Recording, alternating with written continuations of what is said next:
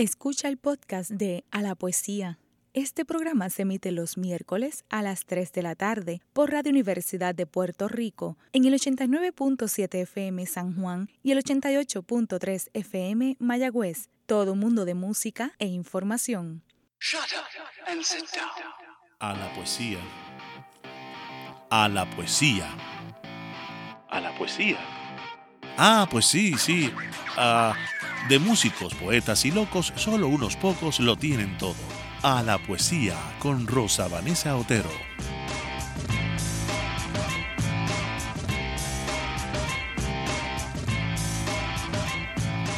Entro al aposento.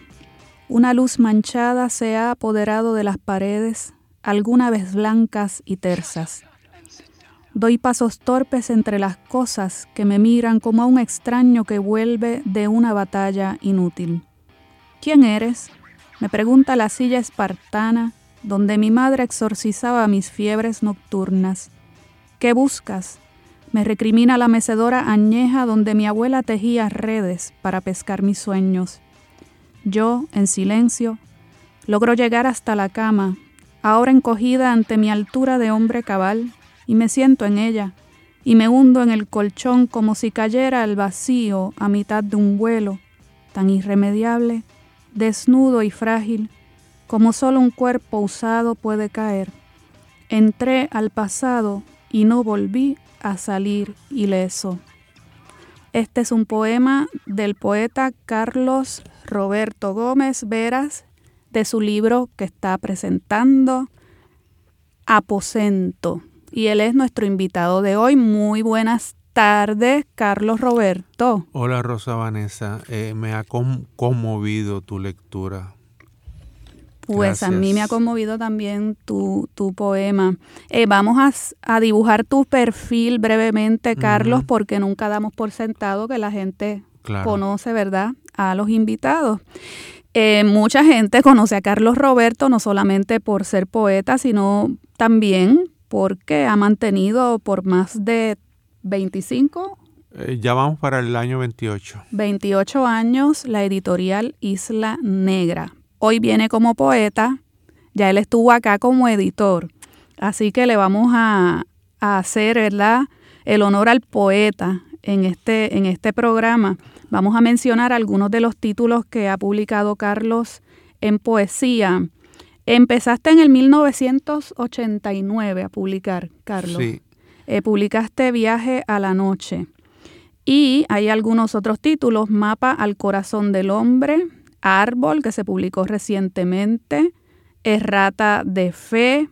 Has tenido una buena racha últimamente de publicación, porque veo que hay una distancia bastante amplia entre el primer libro y los que vinieron después. Sí, hubo una distancia de casi 20 años entre los primeros cuatro libros. El primer libro fue Viaje a la Noche y después yo escribí tres libros más y los reuní bajo un título que se llama La Paloma de la Plusvalía.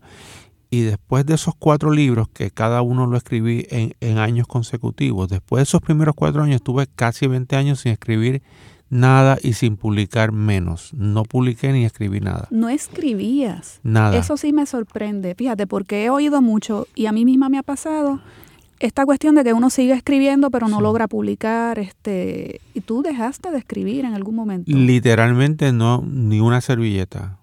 Escribí.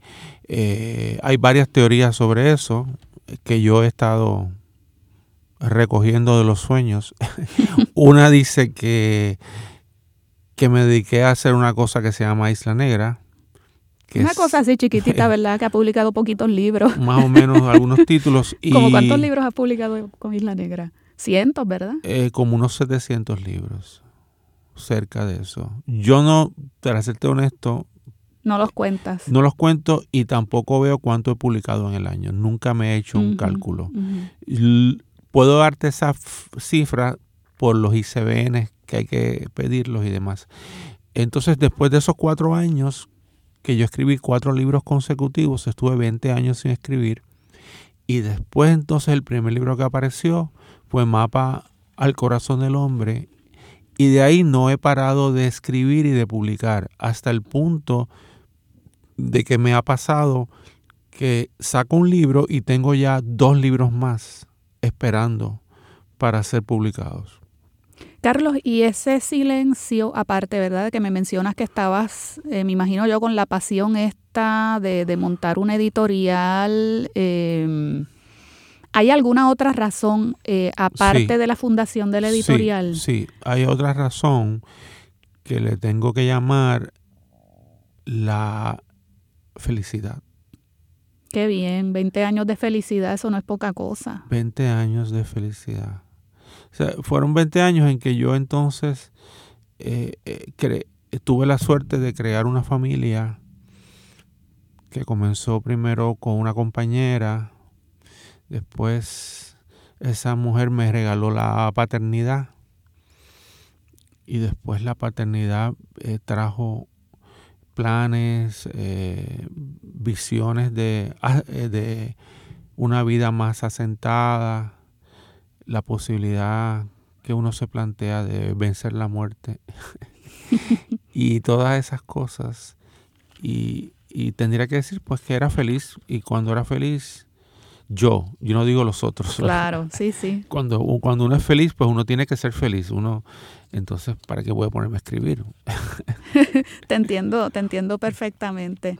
En un curso de literatura, eh, una profesora decía que la felicidad no suele dar grandes obras literarias. Mm, por lo general, me imagino que debe haber algunos que debe haber alguna, pero es cierto es que la, alegría es expansiva por necesidad. Entonces, este, la escritura requiere no sufrimiento, pero sí estar solo. Eh, hay, hay, un proceso de hay, hay un proceso de hipersensibilidad, hay un proceso de soledad, hay un proceso de de cuestionamiento eh, y también un deseo de comunicarse con uno mismo y no hay comunicación más dura que es la que uno con uno mismo.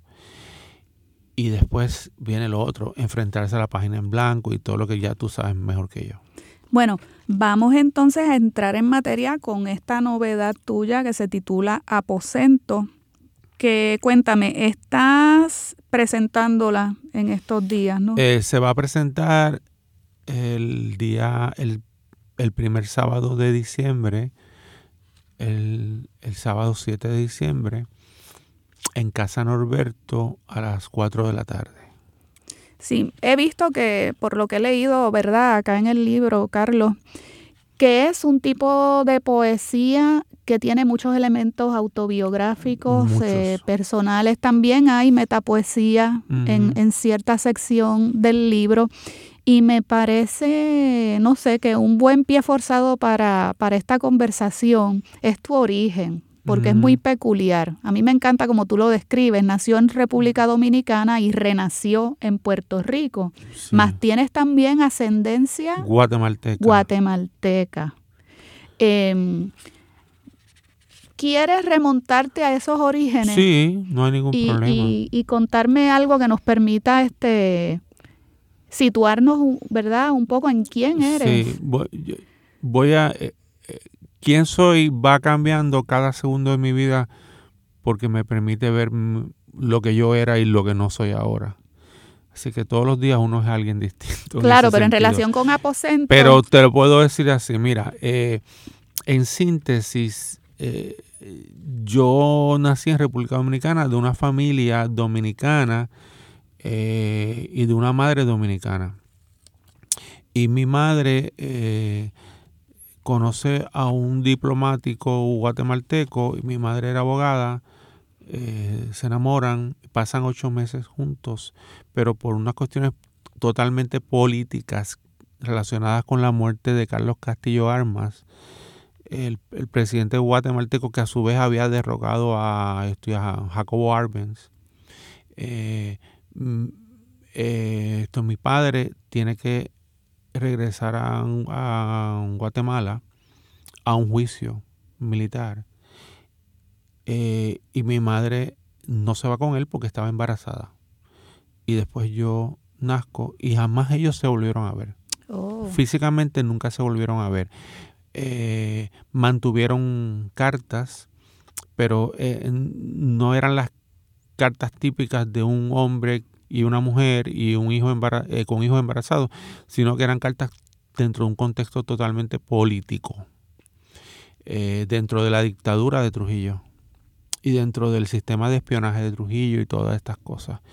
Y el asunto es que al final el, resultado práctico es que después de un incidente donde, mi, donde, donde a mi madre le, le ponen una, eh, pues una amenaza de muerte, el sistema la manda a matar y ella logra librarse, ella obtiene una beca de la OEA para venir a Puerto Rico a hacer una maestría en la Universidad de Puerto Rico Río Piedra en sociología.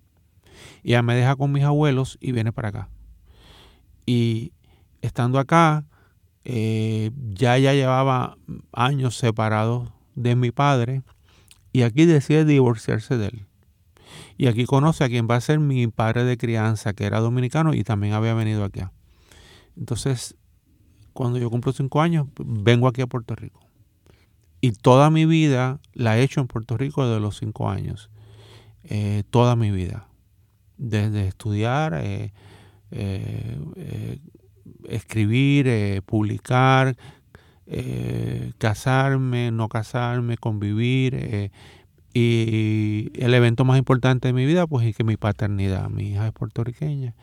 Y, y, yo he dejado con mucho gusto pues toda mi vida acá. Pero hay un pequeño detalle, que es que desde los 5 a los 15 años, todos esos veranos eran en República Dominicana. Te iba a preguntar precisamente cómo habías este, mantenido esa, el vínculo. Esa porque en el poemario esa parte dominicana tuya está presente eh, totalmente. Es, totalmente porque eh, eh, desde los cinco años en adelante hasta los 15, ya a los 15 ya yo, ya yo tenía otros intereses universitarios, vamos a ponerlo así, porque yo entré a la universidad de 16 años. De los 5 a los 15, todos los veranos eran en República Dominicana, pero no en cualquier lugar, era en el pueblo de mi madre, en la casa de mis abuelos, donde después llegaban todos los primos y todos los tíos, y eran dos meses intensos, hasta el punto de que a mí me enviaban solo, y mi familia llegaba mucho después. Mi, mi madre, mi padre y mis dos hermanos llegaban mucho después. Así que yo pasaba dos meses haciéndome dominicano allí pero lo interesante es que durante esos años, todos esos años, allá yo era el primo boricua.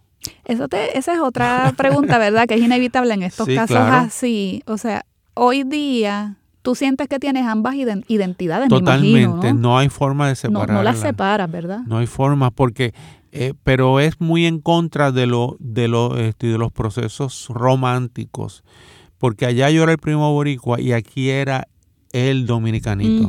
Entonces yo siempre me, me he criado entre dos aguas, siempre he sido extranjero.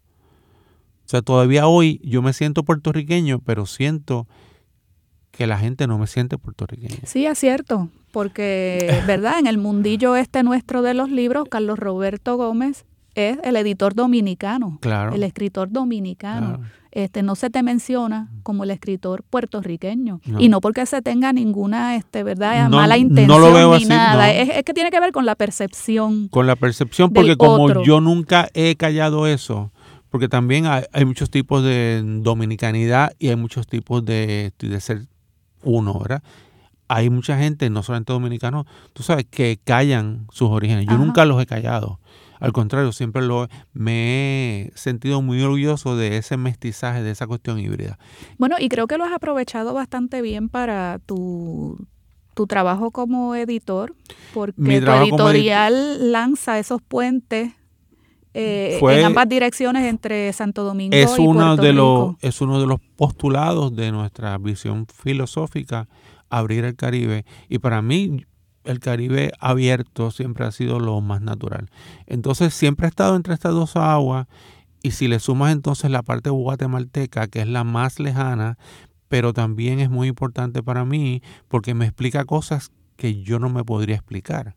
O sea, esas preguntas que yo me contestaba siendo dominicano o siendo puertorriqueño están bien, pero las que no me podía contestar por ningún lado, me, ahora me, me doy cuenta que sale por la parte guatemalteca, sobre todo porque te digo esto, yo nunca conocí a mi padre, nunca. Eh, yo me enteré que yo tenía dos padres mucho después. Y cuando yo tenía 30 años, mi madre y yo fuimos a Guatemala a encontrar a mi padre. Que eso es, todo eso es parte de una novela que yo, los que me conocen, conocen la novela, yo se las he contado a ellos en la intimidad, y es un proyecto que el cual yo un día pues quisiera ¿Y ya, ya la redactaste o estás en el proceso de redactarla? Yo la he redactado en mi cabeza. No. Yo la, yo la tengo escrita en mi cabeza y yo te la puedo contar en una hora, la novela.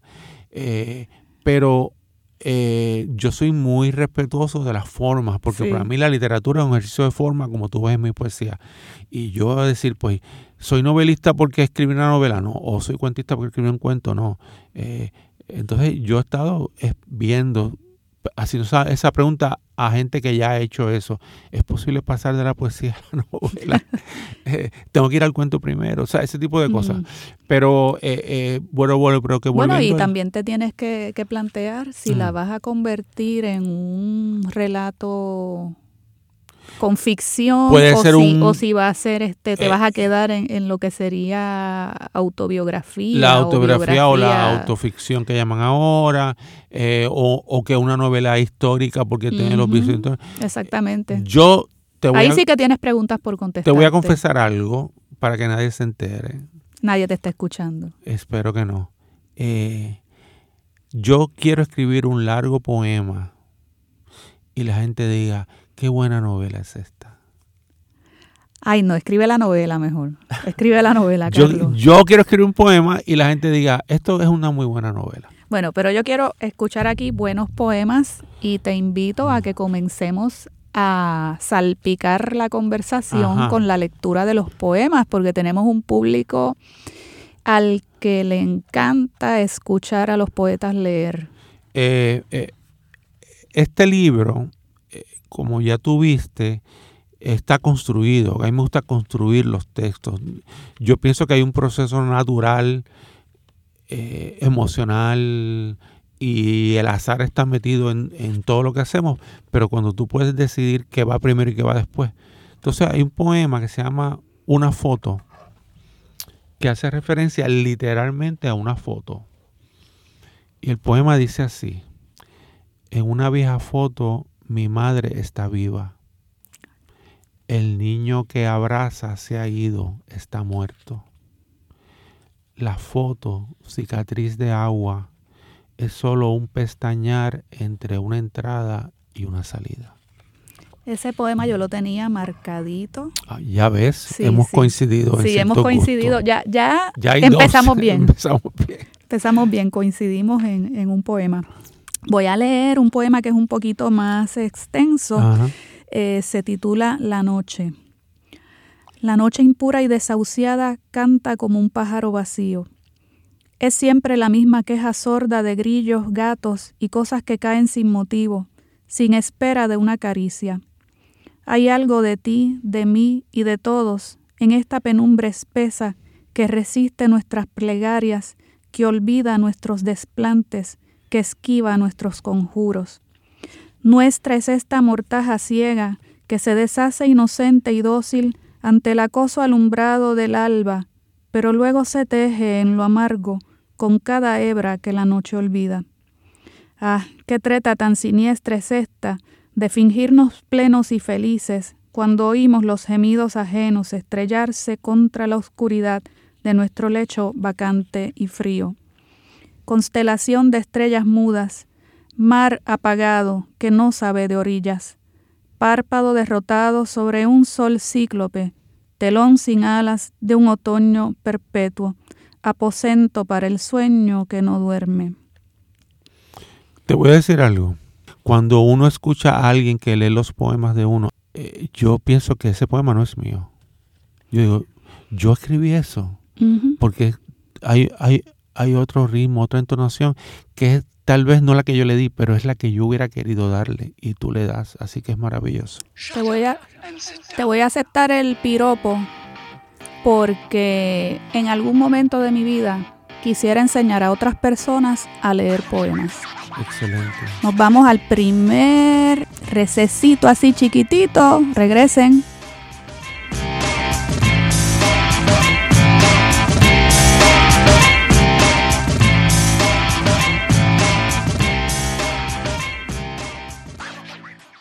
Está escuchando el podcast de A la Poesía. Este programa se emite los miércoles a las 3 de la tarde por Radio Universidad de Puerto Rico en el 89.7 FM San Juan y el 88.3 FM Mayagüez. Todo un mundo de música e información. Shut up and sit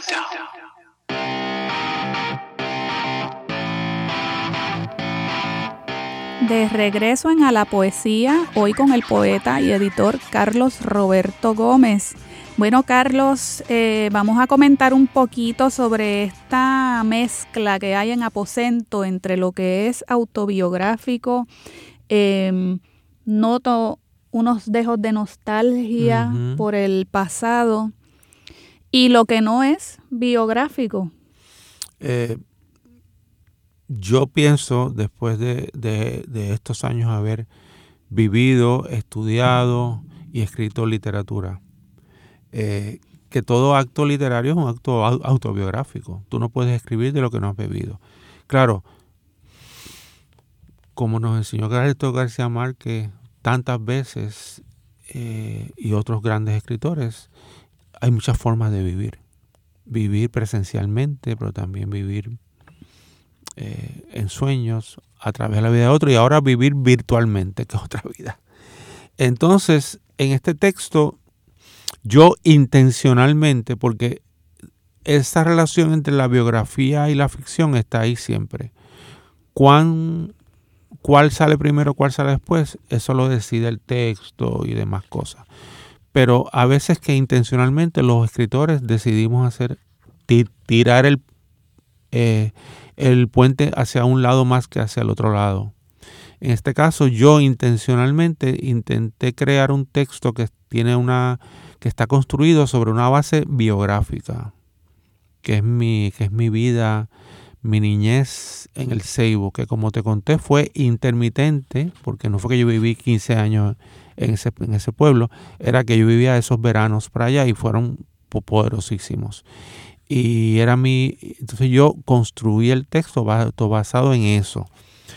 Pero hay un proceso de construcción lingüística hay una selección hay una forma que, hace que entonces no, nos alejemos de la de lo autobiográfico y nos acerquemos a la ficción. Y al final ese maridaje debe producir una cosa que se llama la literatura ¿verdad? Debe producir esa ficción que se llama la literatura. Eh, en este texto yo lo que intenté hacer eh, fue eh, crear unos poemas claves.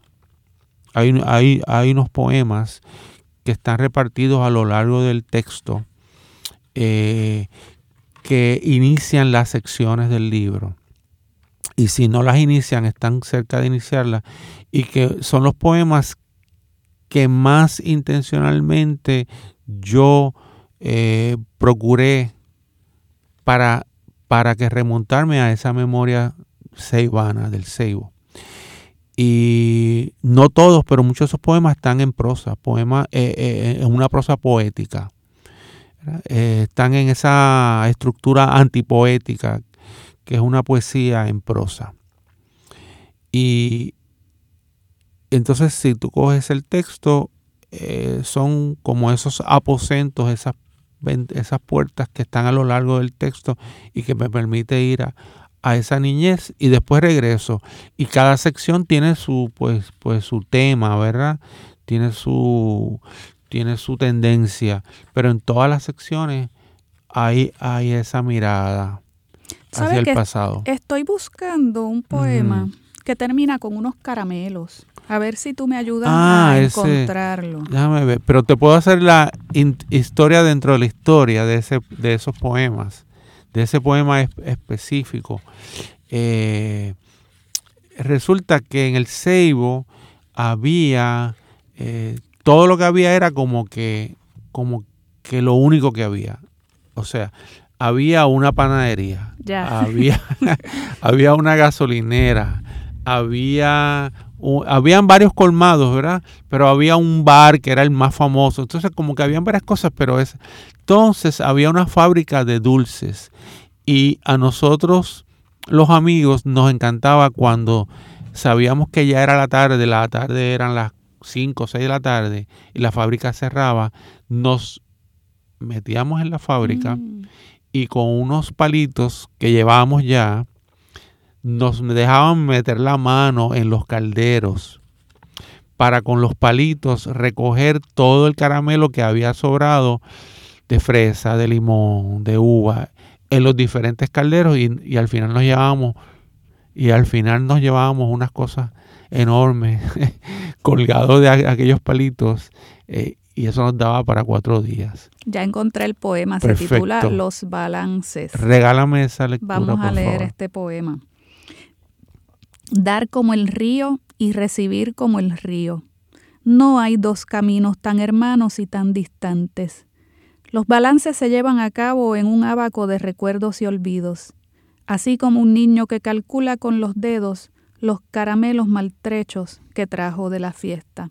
A mí me encanta el final de ese poema, los caramelos maltrechos que trajo de la fiesta. Cualquiera que haya ido a, a alguna de aquellas fiestas de cumpleaños de Claro. antes, en donde literalmente los niños se mataban casi por, por agarrar Claro. lo, lo que había, fueran caramelos o juguetes o lo, o lo que fuera que hubiera. Los que pasamos por eso sabemos que en realidad cuando abrías la mano Aquellos lo que quedaba no servía. no servía porque o, o tú te habías comido la mitad o se habían derretido o estaban todos mezclados. Y, y me parece, ¿verdad?, que, que esa, esa es una imagen Sí. eh, entrañable de la infancia. Sí. Es sencilla, pero es muy, eh, muy gráfica, ¿verdad? Yo creo que es muy Eh, poética. Y, y de lo que puede ser a veces la vida, que uno tiene una expectativa, se afanó, ¿verdad?, por, por, por conseguir lo que quería y luego pues es un caramelo maltrecho. Hablando de fiestas, eh, quiero compartir contigo y con tu exquisita eh, audiencia esta anécdota. Mi madre, eh, como madre soltera en ese momento, porque su esposo vivía muy lejos, fuera del país, pues tenía que procurar siempre como que en aquel tiempo su apariencia, no solamente física, también social. Así que cuando la invitaban a una actividad, ella siempre iba con su hijo. Entonces nos invitaron a un cumpleaños, yo me acuerdo. Y ella me, me, me, me perseguía porque yo- a mí no me gustaba salir de casa de mis abuelos, era como un refugio. Pues logró capturarme, me preparó con unos, botines, una chaqueta y un pantaloncito y me llevó al cumpleaños. Íbamos por la cara, por, el camino y cuando llegamos al cumpleaños, era un, cumpleaños hermosísimo y era una niña que cumplía años y había una mesa enorme y el bizcocho era en forma de un castillo. Entonces cuando llegamos ahí, eh, eh, yo veo todo lo que está ahí y, mi- y que mi madre siente que yo le suelto la mano y como que se confió, como que, bueno, ya la fiesta lo, lo ha atrapado.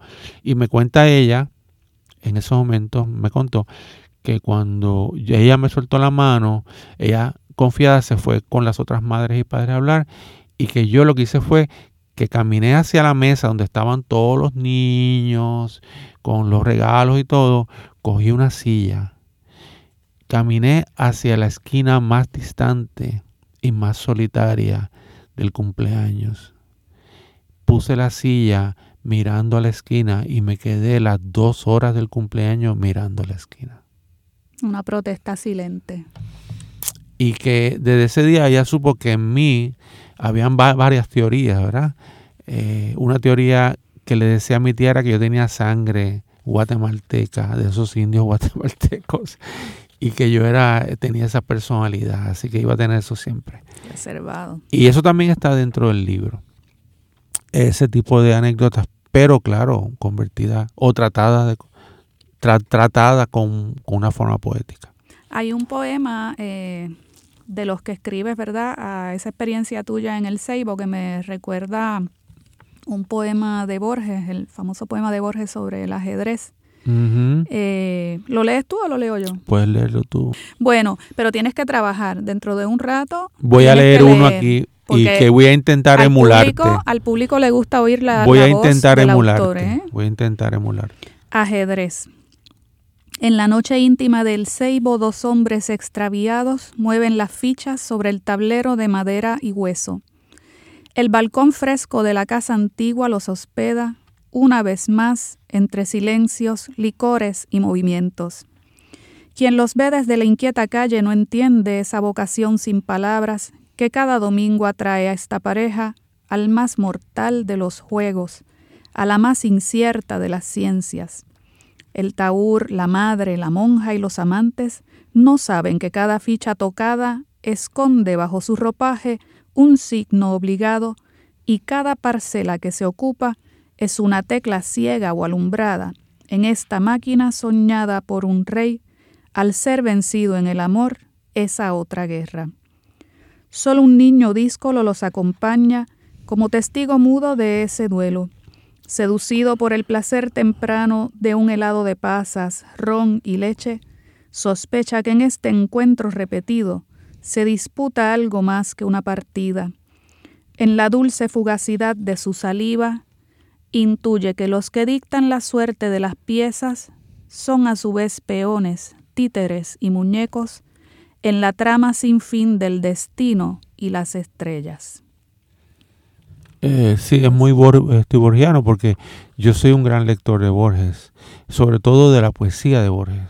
Y del ajedrez él decía, como el otro, este juego es infinito. Claro. Así termina. Eh, mi, mi, esto, mi abuelo eh, eh, fue condenado o castigado por Trujillo a nunca trabajar. Él era el director de correos y mi abuela era la directora de, de, la escuela. En aquel tiempo el Ceibo era la capital de toda una provincia. Ahora no, el Ceibo ahora es un pueblito rezagado en muchos aspectos, en otros todavía está muy, muy vivo. Entonces, pues mi abuelo era abiertamente antitrujillista, pero Trujillo no lo podía matar porque había unas cuestiones familiares ahí. Entonces lo que hizo fue que los condenó a que no podían trabajar y, le, y, y, lo destituyó a él y a mi abuela. Y, y, mi abuela, para, por ejemplo, para sobrevivir, tenía que irse del pueblo en un caballo cuatro horas a un, a un, a un campito y dar clases en un lugar donde nadie la conocía y de ahí traía algo de lo que le pagaban, pero también de lo que le entregaban las la, gallinas y los huevos y demás. Y mi abuelo para sobrevivir se dedicó a dos cosas, a ser orfebre yo nunca he averiguado cómo llegó a esa parte de ser orfebre y a ser jugador de ajedrez por correspondencia. Entonces él le pagaban por, por, por enseñar a jugar ajedrez y por jugar por correspondencia. Jugar por, correspondencia. correspondencia. Yo pensaba que eso era, te voy a contar algo, yo pensaba que eso de jugar por correspondencia y que le pagaran a alguien, era, había sido uno de los inventos típicos de mi madre, que también fue poeta y que tenía una, mm. una mente mito, esto, llena de mitos. Pero no, uno de los historiadores en Puerto Rico, jóvenes de la Universidad de Puerto Rico en Macao, que está preparando un artículo muy interesante sobre una partida de ajedrez que se jugó aquí en Puerto Rico sobre la estoy en plena Guerra Fría, me contó que ese era un uso y costumbre, las jugadas por correspondencia, y hay gente que le pagaban por eso. Entonces tenían varios eh, juegos a la vez y él tenía que llevar un registro de dónde estaba cada juego y la carta se enviaba, tardaba dos o tres semanas y volví. Con razón, Borges dijo, este juego es infinito. Pienso que tal vez... En realidad se debía a eso. Tal vez eh, Probablemente. eso, eso, ese juego de correspondencias. Bueno, vamos a pasar a otro tema, Carlos. Eh, hay también en el, en el libro Em, una verdad, una apertura hacia lo que es la metapoesía, haces algunos comentarios sobre, sobre poética. Vamos a tratar este tema porque em, me parece de lo más interesante ese esa ruta, ¿verdad?, que tú has tenido de que hayas publicado un libro, estuviste sin escribir por muchos años, te dedicas a editar, a editar ¿verdad?, las obras de otros y vuelves entonces a escribir y ya una vez empiezas a escribir de nuevo, comienzas a publicar con, bastante, con bastante frecuencia. Eh, quiero que leas, ¿verdad? Uno de esos poemas para empezar a, Pues hablar pues, sobre poética, qué es lo que, ¿verdad? ¿Cuál es tu concepto Genial. del día de poesía? ¿Cómo lo has ido este sí, porque cuando, cuando me dijiste que tenía que trabajar, yo, yo a mí, a mí me gusta seguir instrucciones también. Muy bien. Así que yo rápido fui y, y que marqué un poema. muy Y bien. resulta que el poema que marqué se llama Poética. Poética. Y dice así, al final el poeta escucha y contempla el mundo. Cada gota, cada ausencia. Luego se detiene y escribe para quizás decir algo o todo con lo que el poema calla. Yo voy a leer de esa misma sección la poesía. Luego de tantas palabras, lloviznas y atardeceres, creo que a veces he logrado reunir en un feliz intento un deseo con su adjetivo, un olvido con su pronombre, un gesto con su adverbio. Alguien pensará que así logro espantar la vil soledad con ese amuleto inexplicable. Otro pregonará que así logro seducir la muerte con ese rosario intoxicado. Pero nadie conoce las bondades de este oficio empedernido de ensartar quejidos y silencios. Eh, fíjate, eh, cuando a mí me, esto y me preguntan cuando yo me, tomé, me convertí en poeta, yo, yo he, he- aprendido a dar esta respuesta que hasta el día de hoy creo que es la más genuina para mí. Es que yo supe que yo era poeta el día que me dijeron que yo no era poeta. El día que, que José Emilio González me dijo que la poesía que yo le había entregado, los poemas eran muy malos y eso no servía, pues yo supe que yo estaba en el camino al poeta. ¿eh? Que yo era poeta porque quería ser poeta, no porque yo era poeta. Yo quería ser poeta. Y para mí ese es el primer paso, tener ese, ese, ese deseo de hacer algo que tú dices, ¿para qué voy a hacer esto? Para un título, para un trabajo, para dejar qué. Eh, entonces yo ahí sabía que yo quería hacerlo porque no lo era. ¿eh? Que yo quería hacerlo pero no lo era. Y, y- eso es lo que yo durante estos años he ido comprobando con el oficio del editor también, ¿verdad? El editor me ha, le, ha, le ha enseñado al, al poeta algunas cosas. Lo ha, mal- lo ha maltratado en otras. Lo ha, lo ha maltratado. Pero le ha enseñado algunas cosas como es la paciencia, el, el oficio, el cuidado. eh, también saber de que al final el- eh, es, es imposible dominar el lenguaje. El lenguaje, nosotros estamos a expensas del lenguaje. Así que de- por eso de vez en cuando hay un buen acierto en una metáfora, en un título. Sobre eso hay un poema aquí que me parece que, que ilustra bien lo que estás diciendo. Se Ajá. titula Las palabras. En la tarde sin anuncios regresaron todas las palabras con que empedernidamente había intoxicado cada corazón incauto. Fue una lluvia ácida que golpeaba mis sentidos, así como el granizo sin pudor abre surcos en la tierra más olvidada y dura. Sílabas que fueron gestos, versos que fueron miradas, poemas que fueron máscaras. Todo volvía como una ola que añora su muerte en la arena tibia y lozana. ¿Y quién era yo para contener ese injusto y necesario saldo?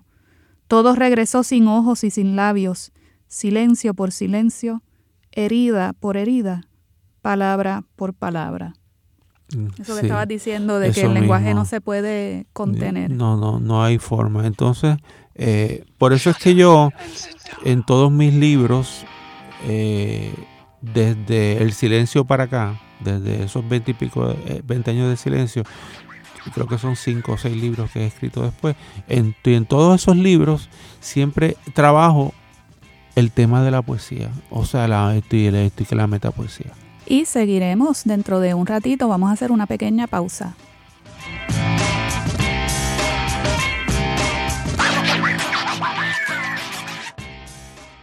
Está escuchando el podcast de A la Poesía. Este programa se emite los miércoles a las 3 de la tarde por Radio Universidad de Puerto Rico en el 89.7 FM San Juan y el 88.3 FM Mayagüez. Todo un mundo de música e información. Shut up and sit down.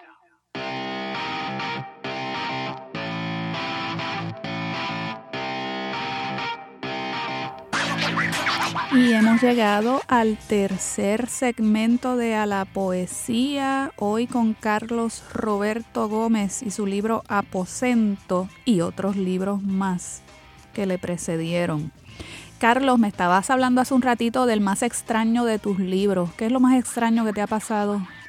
Eh, hasta ahora lo, lo más extraño es que yo estaba escribiendo un libro que se llama Solo el naufragio, que tuve la suerte que me lo publicó el Banco Central de la, de la, República Dominicana. Y que escribiendo ese libro salió otro libro. Salieron unos poemas que yo entendía que no pertenecían a ese libro. Y puse uno ahí, puse otro y al final tenía tres, cuatro poemas. Decidí parar la escritura de Solo el naufragio y empecé a escribir un libro que se llama Árbol. Que es un libro eh, muy extraño porque son treinta y pico de poemas. El tamaño del libro tampoco es un libro tradicional mío. Es un libro eh, que solamente son tres versos cada poema y el último verso siempre es una pregunta. Así que eh, pienso que, que, los libros tienen su, pues, que sus propias vidas. Y en ese sentido, pues ya no me sorprende nada en la literatura. En el sentido que ya no me sorprende vol volver a sorprenderme. Y con este libro Aposento, este, dices que tenías un poco de, no sé si llamarle inseguridad. Por... Aprensión por la cuestión biográfica, cómo acercarme a algo que estaba tan cerca, aunque realmente yo siempre escribo de lo que está cerca para mí. Eh, eh, siempre escribo de, la, de, lo que yo he vivido de una forma u otra, pero no como, como, le, como dice ese primer poema que tú leíste, eh, no es fácil volver al pasado y no salir ileso. O sí. salir ileso. Eh, no es fácil. Eh, porque siempre el, el pasado, aún, aún, ese pasado feliz de esto del ceibo, eh, siempre implica un riesgo, porque ese pasado ya no es, ya, ya no está. Eh, entonces, pues... ¿Y es una escritura nostálgica? Eh, siempre, yo siempre escribo de lo que no tengo también. A mí la nostalgia me, esto me fascina.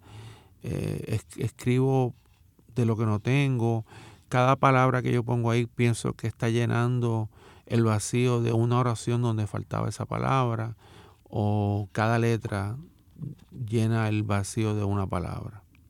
Vamos a, a, leer unos cuantos poemas. Estamos en nuestra última ronda, Carlos. Mira, eh, te voy a leer un poema que un poco recorre, recoge esa, esa, esa triple esto, dimensión mía, eh, la dominicana, la puertorriqueña y la, que la guatemalteca, que se llama La Luna tu rostro y se lo dediqué en la sección final del libro que viste que yo las dedicatorias no me gusta incluirlas adentro. Pienso que son muy personales. Eh, se llama el, el glosario de afectos. La luna tu rostro. La luna sobre el jaragua. La luna sobre la pirámide de Tikal. La luna sobre la laguna del condado tu rostro claro que se asoma en un sueño y sopla sobre las arenas del tiempo y desnuda los vestigios de nuestros ánimos. ¿Quién puede asegurar que no eres el astro prometido en el bolero, en el sacrificio y en la nostalgia? Tu luna es el rostro que por última vez verán todos los que buscan aprender el milagro cruel de resucitar lo perdido. Voy a leer un ángel. Nunca he visto un ángel ni la estela vacía y malva que dejan al marcharse, pero hoy llegó una mujer sin alas a esta casa hecha de murmullos y silencios.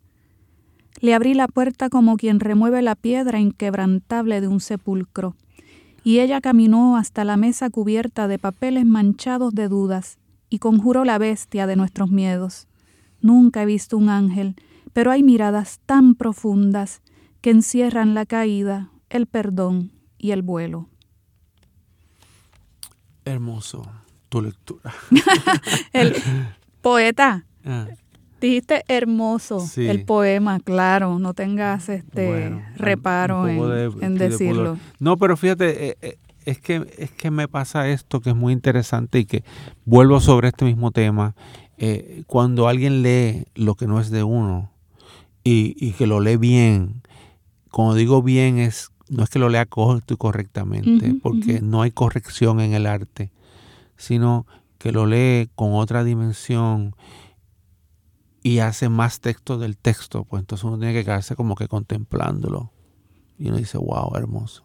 Sí, y esa es una experiencia que, que de verdad lo- los escritores, em, lo digo por mí, deberíamos, deberíamos tener con más frecuencia Claro. el que otras el poder escuchar sí, la voz de otras personas leyendo lo que nosotros escribimos, sí, porque así se crea también mucha más conciencia acerca de esos sonidos y esos mensajes, ¿verdad?, que están necesariamente en los textos, pero sobre todo de cómo la otra persona que no estuvo, ¿verdad?, en ese momento de la creación del texto, cómo esa persona recibe esa especie de flecha claro, que uno lanza sin saber si va a llegar a alguna parte. claro. Porque no sé si te pasa, Sí, en, en- en este trabajo estamos muy solos sí, y, y uno no tiene idea de si ese poema será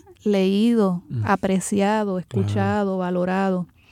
Y la voz es uno de los vehículos más hermosos para, para hacer ver lo que, lo que, lo que hay, la riqueza que hay dentro de un, dentro de un texto. Por eso existe a la poesía, Carlos.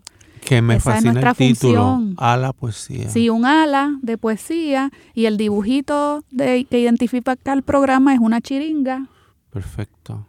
que hay que darle cabulla para que, para que se eleve. Este, estamos llegando ya al final, muy bien. ¿verdad? De este programa. Te agradezco mucho Uh, y tu yo presencia. Te agradezco más esta invitación. Eh, si tienes este alguna noticia que darnos sobre lo nuevo para este año en tu Bueno, editorial, Eh, pues y no, estás debe- guardando secretos. no debería hablar de Isla Negra. Eh, oye, no quiere hablar de Isla Negra porque está aquí como autor de sus Claro. libros, pero es inevitable. Pero es inevitable. No, eh, eh, eh, tenemos unos siempre haciendo proyectos, tenemos escritores que llegan, que nos premian con su confianza. Eh, te adelanto que tenemos un pequeño ensayo que estamos pre- preparando eh, sobre unos cuadros de Oyer que se va a publicar. Se escribió en español, pero se está traduciendo al francés y al inglés y se va a sacar en un solo volumen con las tres versiones. Un gran proyecto. Sí, sobre, sobre Oyer. Eh, no puedo dar más detalles porque hay un mecenas que está co- co- Muy bien, que colaborando. no se arrepienta el auspiciador. y, Eh, y hay un autor que es un maestro crítico, que él, que él sabe quién es de arte, que cuando el proyecto esté, vamos a tratar de, de darle divulgación y es muy hermoso para este país. Sí. Bueno, y se está acercando la Navidad, Carlos. Vamos a hablar de regalos. A Bueno, ver, si vamos es que a tú me quieres regalar. No, yo no, yo no, pero Si alguien, bueno, me, se intenta. bueno, si alguien me quiere regalar, Vamos a ver qué libro, qué libro, qué libro te interesaría este yo año? quiero obtener las, o- las obras completas, pero la poesía completa de Octavio Paz. Ah, eso no es difícil, existe Eso existe. la obra poética. Eso sí, pero lo que pasa es que yo envié, eh, usé a un, a un mensajero, a, a un- a una mensajera de luz que fue a México y lo buscó y no lo encontró.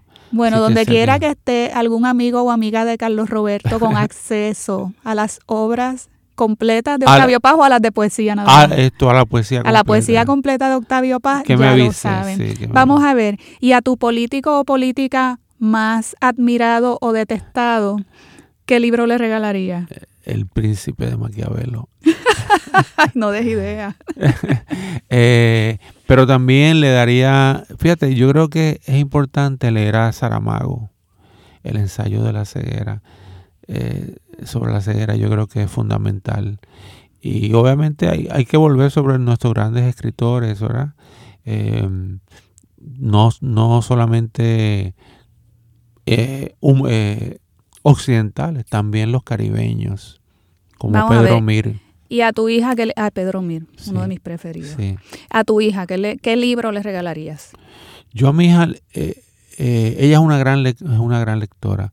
Así que yo lo que hice fue que en un momento dado eh, le dije, bueno, tú lees porque ella lee apasionadamente, pero te quiero leer, quiero entregarte cosas que leas. Y cuando le regalé, ya le regalé, le, entre- le envié le- a Milan Kundera, La insoportable levedad del ser. Le dije, tienes que leerte a Milan Kundera, porque es una cosa extraordinaria y, y que lo puse a leer a Milan Kundera, lo puse a leer a Faulkner, la puse a leer eh, a, este, Octavio Paz, claro está. Eh, y ahora ella lee cosas y a veces coin- coincidimos. Me regaló una novela eh, sobre una escritora norteamericana, no me acuerdo ahora el nombre, pero creo que se hizo una novela, se hizo una película, se llama Lost Girl o Girl Lost, o la, o la, o la mujer perdida, o la chica perdida, eh, y que me las estoy leyendo. Así que mi hija también, ¿Te sugiere sí, lecturas? me sugiere lecturas. Y a ver, de las publicaciones a las que has tenido acceso este año, si fueras a hacer así una recapitulación, ¿qué libros llamaron tu atención este año? Bueno, lo que pasa es que ¿O qué tipo de libros, vamos? Bueno, eh, tendría que- volver sobre, sobre Isla Negra, ¿verdad? Pero hay un libro que este año publicamos, que es un libro sobre Mirna Báez, que escribió la doctora Irene Esteves, eh, que, es un, que, incluye, entrevistas a Mirna Báez sobre su obra de creación y es fabuloso, porque lo que Mirna Báez dijo en esa entrevista, yo me quedé, le dije, Irene, esta mujer contó todo esto aquí. Carlos, así fue. Así que ese libro sobre Mirna Báez, eh, ¿Recuerdas el título del libro? el libro se llama, ah, estoy cansado, pero e- ella, ella sabe cuál es. Eh, es un libro que donde ella eh, estudia la obra de Mirna Báez basada en un método que es la entrevista ahí, ahí al autor. Entonces, eh, eh, es- es- esa entrevista es la base para restaurar la obra. Ah, muy bien, sí, este, entonces va, va estableciendo una relación entre la entrevista y el catálogo El de la obra de artística. la obra y las particularidades técnicas de la obra. Y entonces la entrevista es fundamental en el proceso de la restauración de la obra. Eh, porque, los, es porque los artistas tenemos unas cosas muy, esperta- muy especiales sobre los textos, ¿verdad? Yo me imagino que hay escritores que han dicho, yo quisiera que, que este libro mío se, se imprima en este tipo de papel y que se use este tipo de letra. Y de eso tú sabes, porque tú eres editora también. Y a veces un editor no sabe de eso y le pone cualquier letra. Y, y el poeta se pone histérico. Como hay poetas que no quieren que el poema comience a la izquierda, comience a la derecha. Entonces, hay ciertos detalles, ¿verdad?, que, que es bueno tomarlos en cuenta. Bueno, Carlos, ha sido, ¿verdad? Un gusto dedicarte este programa a ti y a tu poesía. Gracias, gracias. Y para terminar, vamos a leer de Aposento un poema que, como veo, lo tienes que haber redactado después del huracán María y que viene, ¿verdad?, muy a tono con todo lo que ha sido la reflexión posterior a, a este, a este evento. Este poema se titula Resolución. Contra viento y María, la luz que quiebra la sombra, contra dolor y olvido, la mano que no cesa su caricia, contra fragilidad y cansancio, la voz que alcanza el viento, contra inercia y temor, la pasión que mueve montañas, contra golpe y ruido, el silencio que estremece la hoja, contra ruina y cadáver, la palabra que hoy nos despierta, escribir sobre el agua que fluye, porque somos cuerpo y despedida. Ya nos estamos despidiendo. y antes de que culmine el programa, repite por favor los datos que tienen que ver con la presentación. El libro se va a presentar en Casa Norberto el primer sábado de diciembre, que es el sábado 7 a las 4 de la tarde. Están ahí invitados todos los amigos y aquel que, que esté cerca, que quiera llegar. ¿Quién lo presenta? Vamos a hacer algo distinto. Vamos a hacer un conversatorio entre un estudiante una colega de la universidad y yo vamos a conversar sobre el libro. Ah, muy bien, pues ya lo saben, conversatorio sobre el libro Aposento y supongo que sobre toda tu obra y, y habrá ¿Sabe Dios lo que este oportunidad para que el público participe también preguntando. Claro, por eso, porque el conversatorio va a ser el pie forzado para dejar que el público entonces después reaccione. Ah, pues muy bien, ya lo saben, eh, mis amigos y mis amigas de A la Poesía ya tienen ahí una actividad interesantísima a la que pueden asistir y luego me cuentan en la página de Facebook. Recuerden que estamos al pendiente eh, de sus comentarios. Hasta el próximo miércoles a las 3 de la tarde, como siempre, a la poesía.